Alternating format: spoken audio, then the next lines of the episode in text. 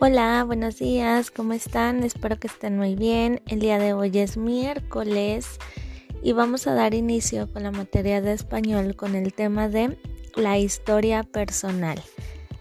Para conocer la historia de tu nacimiento puedes recurrir a varias fuentes.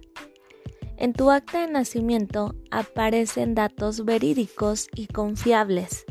También puedes preguntar a tus familiares para escribir adecuadamente.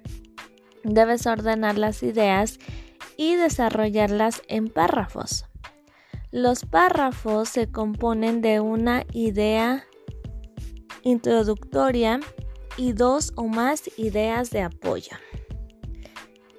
Esa es nuestra historia personal. Ahora vamos al cuadernillo y la indicación dice, lee tu acta de nacimiento y completa el formulario. Aquí la van a leer con apoyo de sus familiares, ¿sí?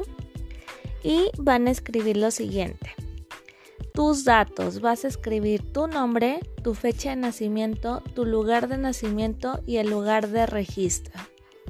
Después vas a escribir los datos de tu papá, su nombre, su edad, su ocupación, su nacionalidad.